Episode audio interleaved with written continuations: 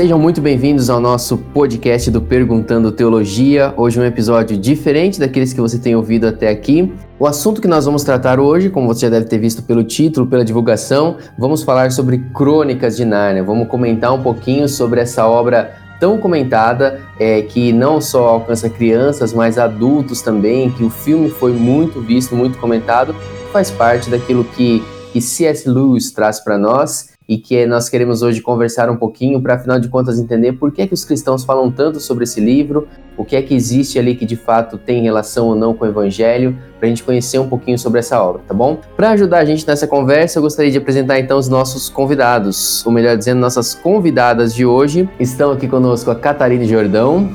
Oi, gente. Aqui conosco estão também Jennifer Braga.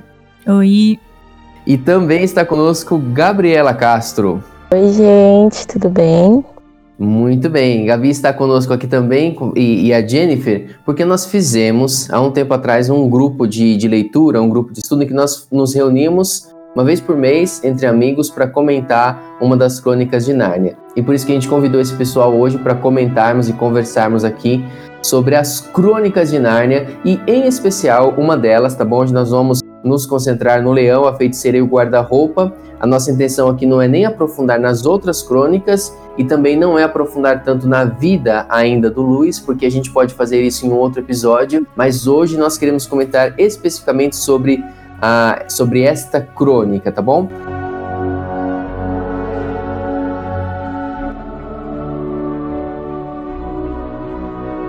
Gabriela, conta pra gente um pouquinho como que foi a sua experiência com, com essa crônica, como que surgiu o seu relacionamento com o Luiz por meio dessa primeira crônica de Nárnia.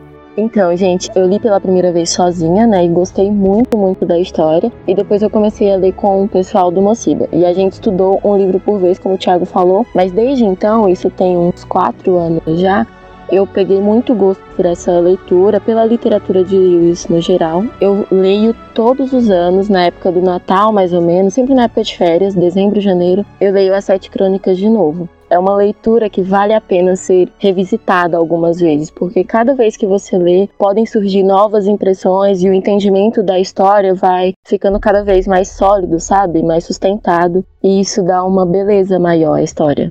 Sim, a literatura tem, tem essa mágica, não é? De, de sempre trazer a gente novamente para novos desdobramentos do, do livro que está diante de nós ali. Jennifer, e você?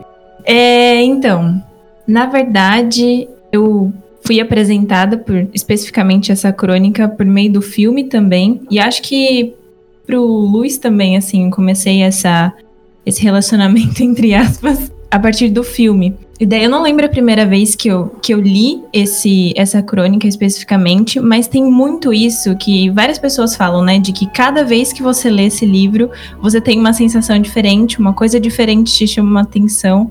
E é exatamente assim. Essa última vez que eu reli, né, essa semana, para estar tá gravando esse podcast, foi exatamente assim. Outra coisa me chamou a atenção. É, acho que na primeira vez que eu li, a coisa que mais me chamou atenção foi o relacionamento do Aslan com a, a Lúcia. Não sei exatamente porquê, mas eu achei muito linda a, a forma como ele se relaciona com ela. É, diferente dos outros, assim, a, a ingenuidade que ela passa, a doçura que ela passa e como isso diferencia o relacionamento dela com Aslan, enfim. E dessa outra vez, uma coisa que me chamou muita atenção foi o nome de Aslan, como as pessoas se relacionam com o nome de Aslan como o nome de Aslan causa uma impressão diferente em cada um deles e como isso se relaciona com o final da história, com o desenvolver da história, com a personalidade de cada um deles. É incrível, assim, é, a forma como o Luiz escreve, a forma como ele trata diversos temas dentro do cristianismo, dentro dessa crônica, né? E das outras também, mas especificamente dessa, assim, cada vez que. Acho que cada vez que você relê essa crônica e as outras, assim, é, você. Acho que depende do momento que você tá na sua vida também. Acho que relaciona também um pouco como a sua fé tá. Não sei, mas o Luiz tem essa coisa incrível de causar coisas diferentes na gente, né? Sim. É a grande arte dele no. Como, como, como escritor mesmo, né? A questão dele, a, a admiração que ele, que ele causa não é só por conta de ser um escritor famoso que introduz conceitos cristãos dentro da sua obra, mas porque ele de fato é um escritor muito bom.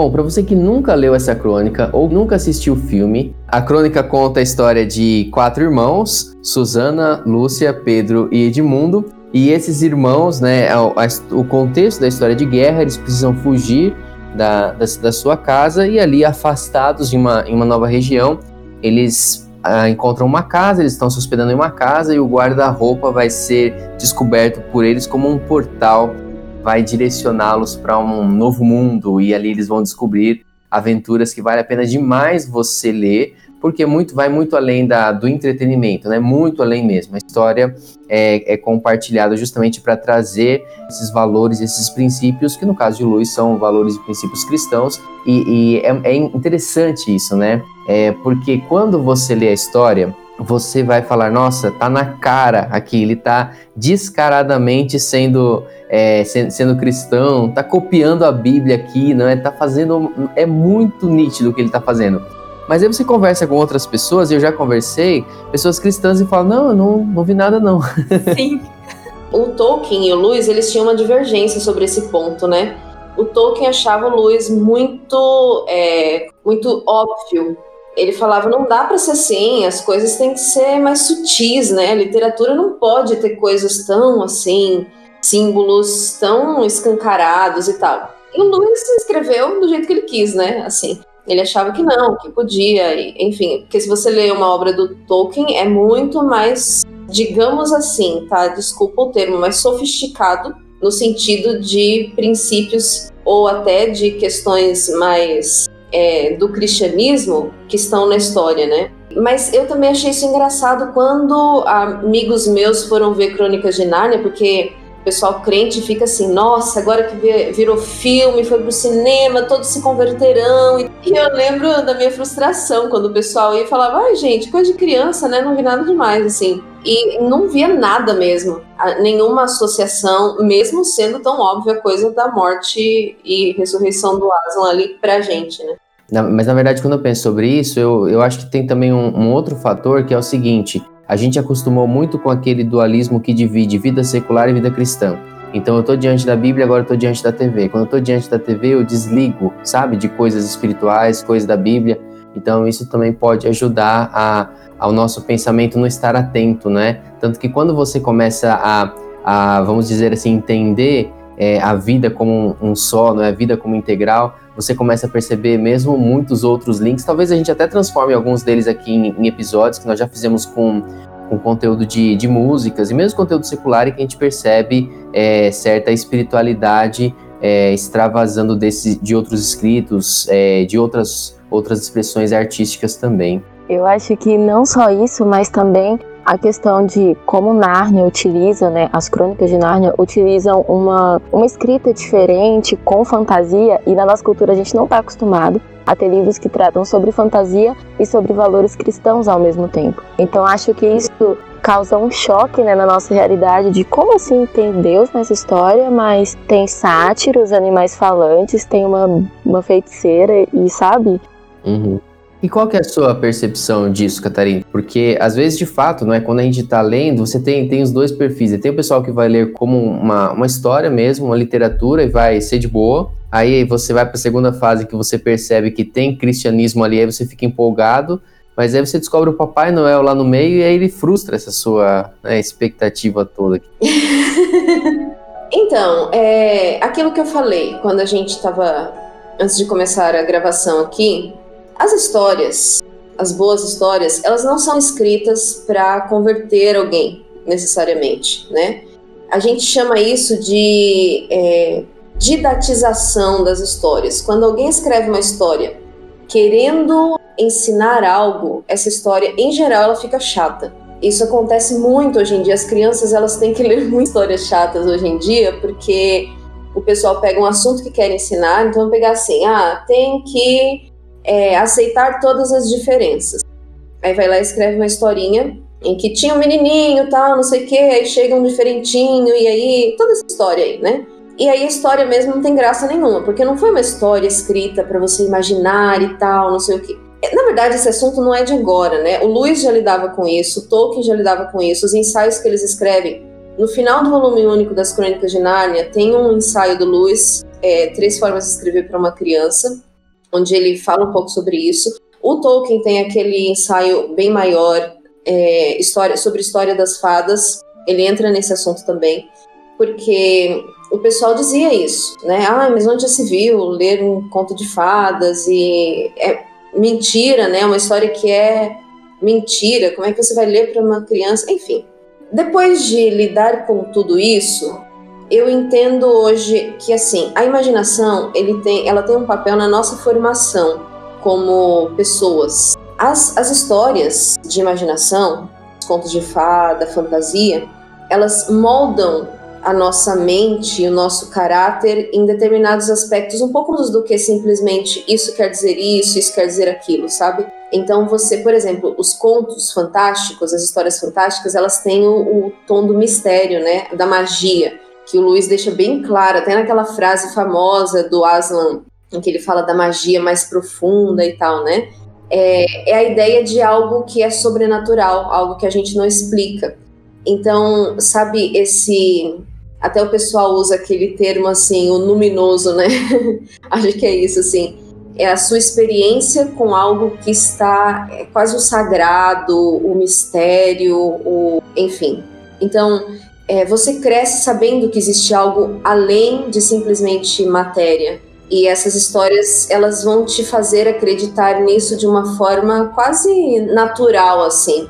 Então, depois, quando você se depara com situações da vida em que você tem que lidar com, com o sobrenatural, digamos, com a existência de um Deus que é sobrenatural, isso já tá ali, sabe, na sua imaginação moral. Diferente de alguém que cresceu sendo ensinado assim: não, isso aqui é o que existe. Eu posso ver, eu posso tocar, é o que existe. Esquece conto de fadas, esquece imaginação, esquece fantasia, porque tudo isso é um mundo irreal e assim por diante. Mas no fundo eu continuo achando que o mérito da, da história está nisso, sabe? De ser uma boa história, como a Gabi falou, muito bem escrita. O Luiz é um escritor muito bom, é, assim como o Tolkien, são pessoa, pessoas que são lidas no meio secular. Aqui no Brasil só que isso é coisa de cristão, né? Mas na Inglaterra o pessoal estuda esses livros na escola normal. Então, faz parte da literatura ali, né? Que eles, que eles estudam como se fosse o nosso série vagalume, sei lá. Mas é difícil as pessoas entenderem o mérito da leitura fantástica, o mérito do conto de fadas, porque é exatamente isso que vocês estavam comentando aí. A nossa mente dualista, nós crescemos numa mentalidade que separa sagrado e profano. Então, para as pessoas, ou é a história bíblica, ou a história missionária, a história de cristãos mesmo, ou é do mundo, né? É difícil o pessoal entender que o cristão, para produzir uma obra que traga glória para Deus, ele não precisa necessariamente ficar fazendo algo que seja de cunho evangelístico óbvio ali. Muito bem, e é, a gente pode inclusive pegar esse, esse gancho para a gente tentar falar o seguinte: vamos comentar então sobre quais são essas, esses links que existem dentro da obra para alguém que de repente leu o livro, assistiu o filme e nunca percebeu, para a gente tentar entender, vamos citar alguns deles aqui, não é para a gente não aprofundar tanto e não estragar a graça do livro, é, mas para a gente citar alguns deles que, que o pessoal pode observar. Talvez um deles, o mais interessante e que passa mais é, despercebido, seja justamente aquilo que vem para o título do livro, não é o guarda-roupa pelo menos o título da crônica. O, os grandes personagens aqui são as crianças. É o leão, é a feiticeira. Mas é o guarda-roupa quem está dividindo o título junto com a feiticeira e o leão, não é? E acho que isso tem muito a ver justamente com a proposta de apresentar a ideia de uma Nárnia, não é? Apresentar a ideia de que esse mundo não é tudo que existe, de que essa vida não é tudo que existe. Aquela, aquele guarda-roupa como sendo a grande, o grande portal que a Lúcia descobre, a grande passagem para uma, uma nova vida é algo que ressignifica tudo aquilo que ela entendia até então, todos os planos dela, algo que faz passar despercebido todo o trauma da, da guerra, saudade de casa, porque algo muito maior se revela naquele momento, e acho que isso tem uma, uma relação muito clara com o convite que a fé cristã faz pra gente para perceber que essa vida não é tudo que existe, né? Bom, é verdade isso. O guarda-roupa, ele é um símbolo. Tanto é que, começa a ver, todo mundo que fala de Nárnia, que já leu, começa a falar assim: ai, onde eu acho aquele guarda-roupa? Sabe quando a vida tá difícil? Muita gente faz isso, né? é, posta. Eu mesmo já fiz esse negócio aí. É, o que é engraçado que Nárnia, assim, não é o paraíso, né? Quando ela entra lá, Nárnia tá sob o domínio da feiticeira e tá difícil a vida lá, na verdade verdadeira, né? Nárnia só fica bom depois de tudo que vai acontecer ali com a chegada de Aslan. Mas enquanto ele está ausente, é complicado. Mas é bem isso, assim, a, eu acho que é esse, essa quase nostalgia que a gente tem, ah, eu queria achar esse guarda-roupa, é essa lógica de existe algo acima ou algo maior. Mas é isso aí, de você superar essa vida aqui. Então, essa esperança de que existe algo que vai além das circunstâncias em que nós estamos. É, toda a história ela tem esse, esse, essa virtude de levar a gente para um outro mundo, né? Digamos assim. Tanto é que tem gente que sofre quando acaba um livro porque, nossa, não vou mais, né? Naquele lugar, vou ter que ler de novo a história. Boas histórias, elas literalmente levam a gente para aquele lugar onde a história acontece. E Nárnia tem isso. Você se imagina chegando lá e visitando todos aqueles lugares e tal.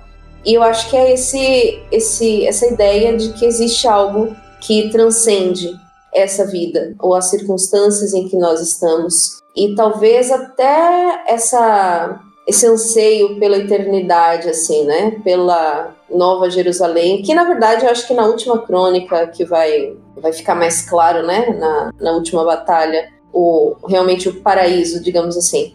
Acho que é isso, esse ponto que você falou, realmente. Existe algo que ultrapassa essa vida aqui.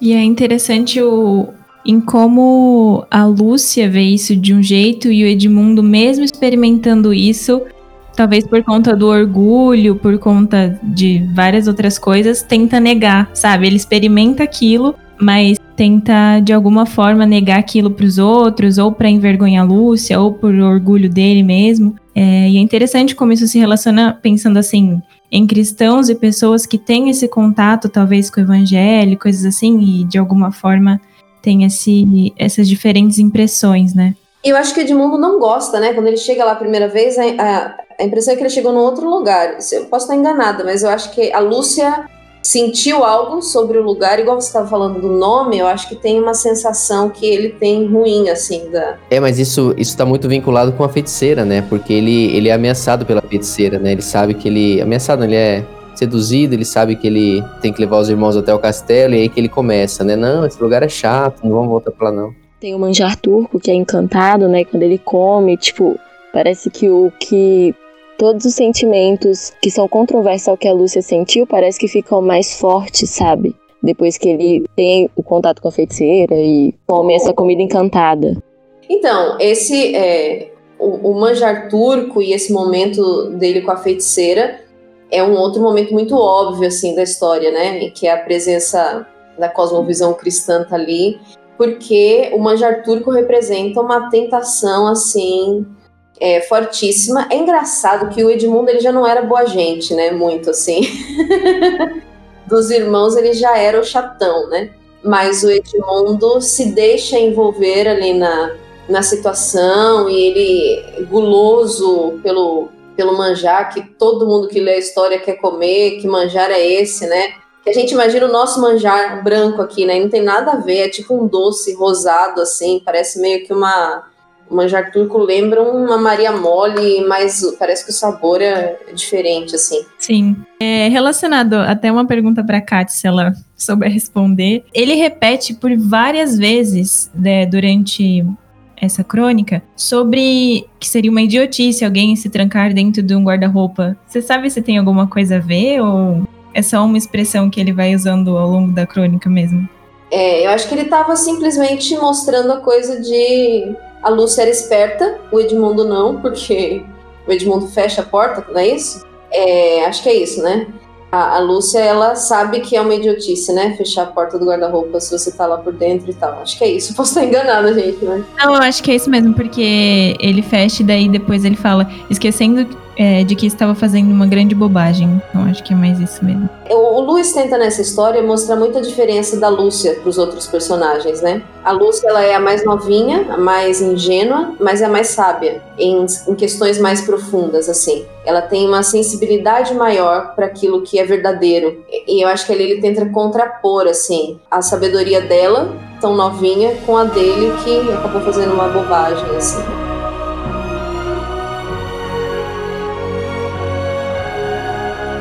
Muito bem, falamos então aí sobre pelo menos dois dos principais é, links né, que a gente pode estabelecer, que é o aspecto da, da existência de Nárnia e, e que traz esse, esse momento, não é, da, algo que é muito interessante é justamente essa expectativa. Aslan não está no começo da, da crônica em Nárnia, mas a expectativa por ele já muda, não é? A vida do Castor, a vida de vários outros personagens, e isso alude muito ao momento em que nós vivemos hoje na fé cristã, não é? O já e ainda não. É, ainda não estamos desfrutando da presença de Aslan, mas já desfrutamos dos efeitos da sua expectativa, não é? Da, de vivermos ansiando por, por esse retorno. Também falamos um pouquinho sobre o pecado, é mu muito nítido, muito claro mesmo ali esse momento em que a feiticeira é, seduz e agora é, gostaria de falar sobre um outro, talvez é o, é o mais impressionante, que é justamente o leão, é justamente quando Aslan vem, se reúne com eles para a batalha,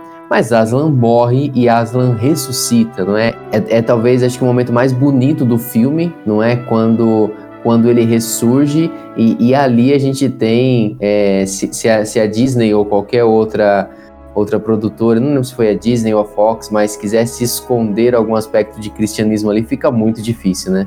Eu, o momento que eu mais gosto dessa história é a chegada da primavera. Por incrível que pareça, assim, me impacta mais do que a ressurreição de Aslan a, o momento da morte dele eu acho muito emocionante. Eu já li essa história várias vezes, né, com as crianças, porque a gente todo ano eu trabalhava com esse livro e todo ano quando chegava nesse capítulo as crianças se emocionavam assim, e eu também. Enfim, é um momento muito ele é muito, ele é humilhado e você sabe que ele tá fazendo aquilo por causa de alguém que a gente acha que não merece, né?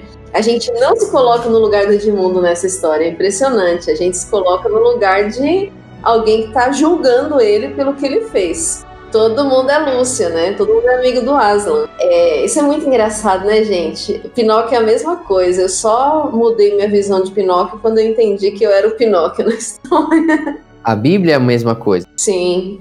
E ninguém se acha o irmão mais velho do filho pródigo, né?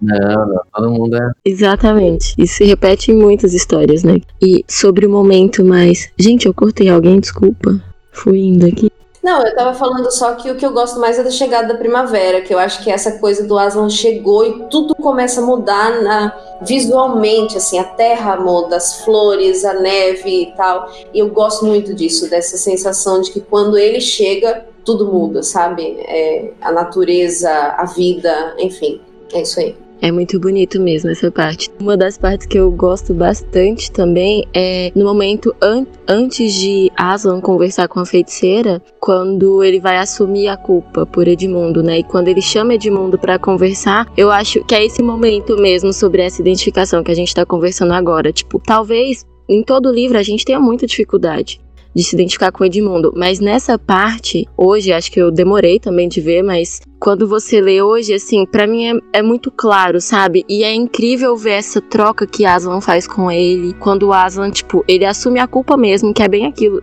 Por isso que eu acho bem escancarado, né, com Jesus nessa parte, que é aquele momento que ele fala assim, pelas suas pisaduras, né, pelas tudo que a gente fez, ele tá pagando e ele assume aquele lugar e depois ainda, tipo, eu gosto de fazer o link dessa parte, lá no final, quando vai ter a coroação, né, dos quatro, e Edmundo é coroado como o justo. E eu lembro que a primeira vez que eu vi isso, eu fiquei, Deus, como assim? Não, errou tudo aqui, né? Eu falei, o Luiz perdeu a mão aqui no final porque o Edmundo foi coroado como justo. Como assim? Só que depois que você lê, tipo, você presta atenção na história, é a questão da justificação mesmo. Mesmo a gente não sendo, nós somos declarados justos. Então, Edmundo mostra para mim essa justificação que o evangelho traz para nossa vida, que Jesus traz para nossa vida. Então, acho que é um dos aspectos mais marcantes dessa crônica para mim.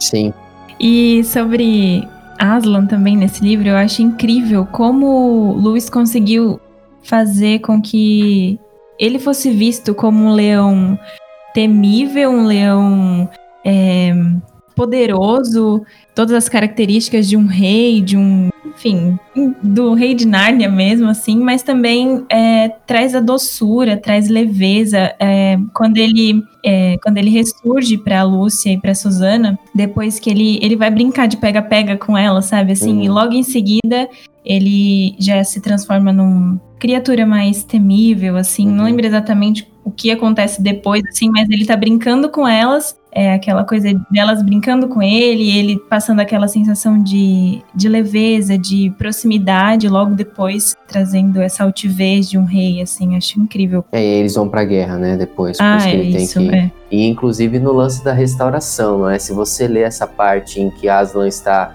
é, antes de o texto que a Gabriel citou, antes dele se, se entregar para a feiticeira, ele conversando com, com Edmundo, é, ali é muito parecido com a, o que Cristo faz após a ressurreição, conversando com Pedro, não é? Quando ele sabe que Pedro negou, que Pedro tem as suas, os seus ressentimentos consigo mesmo agora, e ele vai conversar com Pedro para mais do que perdoar, restaurá-lo, né? restabelecer a confiança que ele precisa ter, é, ter em Cristo para ser o, o líder que ele vai ser. Eu não lembro exatamente como está no livro, mas no filme eu acho sensacional que essa parte o filme não mostra ela mostra os dois conversando, mas não mostra o teor da conversa, não mostra o que está acontecendo ali. E eu acho isso uma, uma privacidade, é uma particularidade. É o seu acerto de contas com Deus, é Deus estabelecendo a sua fé. Mas no livro também, eles, é, eles ele não fala, ele fala que é, a impressão que os outros tiveram foi que foi uma conversa muito intensa, assim, mas que Edmundo voltou transformado dessa ah, conversa. Sim. Assim. Muito bem.